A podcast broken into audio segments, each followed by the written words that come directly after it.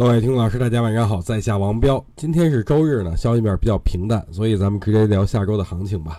对于下周的行情，我觉得机会很大。有句话说得好，五穷六绝七翻身，而且六月最后一个交易日呢，已经给七月打下了非常好的基础，所以我认为七月份应该是红七月。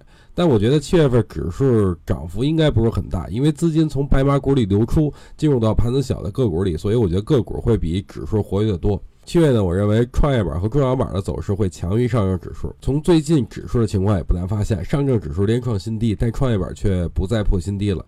这说明资金是在流入的啊！而且在目前资金匮乏的情况下，我觉得资金更容易扎堆盘子小的个股里。就比如我之前说的高送转预期啊，或者这种次新股。所以下周的操作策略就很简单了，逢阴线便可买入。